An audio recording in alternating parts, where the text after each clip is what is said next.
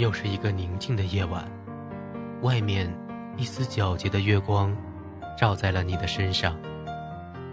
你看着窗外那一滚滚行色匆匆的车和人，一下一下的按着手机上的开关键，屏幕一亮一暗，一亮一暗，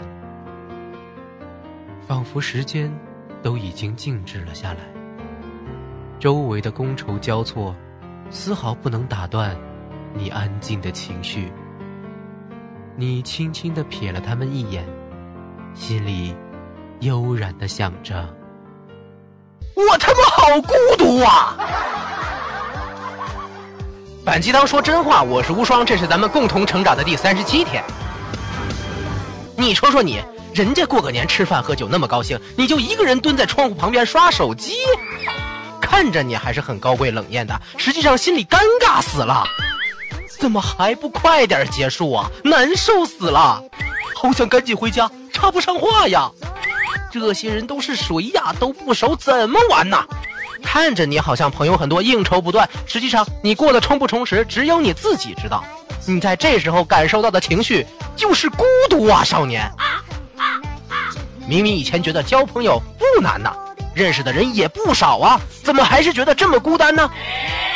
事实上，真正决定你是不是孤独的因素，不是你朋友的数量，而是质量。也就是说，不是朋友越多越好，而是你的挚友越多越好。真正能进行多样式而且深层次的人际交往的朋友，才能给你提供高质量的交往感觉。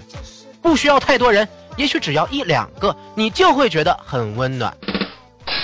孤独啊，其实是一个对我们伤害特别大的情绪。你可能之前根本没意识过，孤独对你会有什么样的威胁。第一点，长期孤独导致发病。孤独导致的病啊，可不是什么感冒啊、发烧啊这种身体上的小病，那可是精神上的大病啊。轻的就是神经衰弱、失眠，整天睡不好觉，看谁都来气，心情糟糕不说，整个人都萎靡不振，啥也干不了了。严重的就是抑郁症啊，抑郁症到了最后就是自杀呀，太可怕了。而且连带着身体上也会出现一大堆病症，就跟吸烟吸多了一个样。所以。那些孤独的时候还一个人抽烟的人死的就快呀。第二点，过度的自我保护，习惯了一个人，你对自己、对其他人的认识就会变得特别不准确。电视剧里那些长时间独居的怪人就是这个样子了，见到任何外人都是怕的不行啊，就是觉得除了自己以外的人都要害他，谁都不信。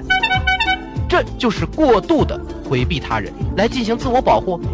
本来很多想要对你提供帮助的人都被你的误解给赶跑了，就更没有人愿意接近你，你也就越来越孤独，越来越不相信别人，那就是恶性循环喽。第三点，社交能力退化，一天不说话你没啥感觉，一年不说话你试试，就你这一张嘴，要是几天不说话就开始吐字不清晰了，而且你不和人交流的时候，你就没法感受别人是怎么想的。别人是什么感觉，那你就没法进行有效的社交了呀。看在别人痛苦的趴在地上，你也只会觉得事不关己，然后默默走开。冷漠就是这样形成的。除了你不会帮助别人，你自己也会忘记向别人求助，因为啊，你的感知里面已经习惯了一个人，无力再想起还有求助这个技能了。就像你的眼睛总不用视力就会退化呀，肌肉总不用就会消失，是一个道理。给病了就得给药啊！再孤独下去就出大事了，还是得治啊！下边就是治疗方法了。第一点，别戴着有色眼镜看人，美好的想象别人，别总是乱猜他会对你不利，往往猜疑都是不准确的。要试着怀着相信的感觉去接近别人，尤其是那些本来就让你感觉很良好的人呢。第二点，别总自己拆自己的台。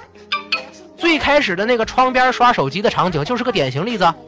你既然都去参加社交活动了，就别自己打自己的脸，总是一个人耍高冷看手机，或者根本不和别人搭腔，就自己吃自己的饭，喝自己的酒，要么就找一些特别荒诞的原因拒绝参与这些活动。你明明都很孤独了，给你机会你还偏要傲娇。真以为现实和动漫一样，傲娇的人人气反而很高吗？就算你像动漫里的傲娇美少女一样漂亮，也是没用的。中二病压根儿不能阻挡你的孤独啊！第三点，换位思考。我之前的节目啊提到过一个概念，叫做共情力，就是在这种情况特别适用。你在说话的时候，也要考虑对方是什么感觉啊。如果是你自己听了你说的话，看了你做的事，会不会反感？如果会的话，就别说别做呀。特别典型的例子就是，你微信上自己打字的感觉，和别人看到你发过来的消息的感觉是完全不同的呀。你不知道标点符号和表情才是网络语言的王道吗？你同一句话，加了个笑脸和不加就是天壤之别啊！很多人就是吃了这个亏，导致交流很不顺畅。本来是开玩笑，结果把人家惹生气了，交不到朋友。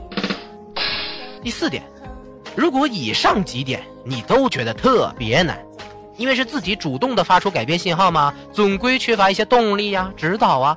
巴特，还有最后一样大杀器，基本都能做到药到病除、百试百灵，那就是养条狗啊！小动物确实还是有效果的。既然你跟人暂时谈不来，那就先和动物亲密起来吧。活在这个时代啊，并不比以前温暖。真正想要不孤独，还是要看自己。假装沉迷在孤独里耍酷，只不过是饮鸩止渴，迷惑自己而已。这个世界有的时候真没有那么坏。如果你真心实意的对待别人，孤独终究会离你而去。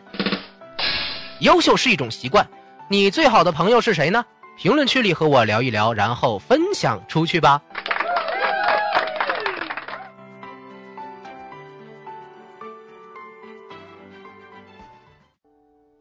招聘小广告，招专业的后期制作、节目主编做合伙人。要求呢，对内容创业有心得，看得懂内容价值，了解内容制作流程，不限经验，不限年龄，只看思想。期待你的加入，联系我们的微信公众号“无双漫谈”。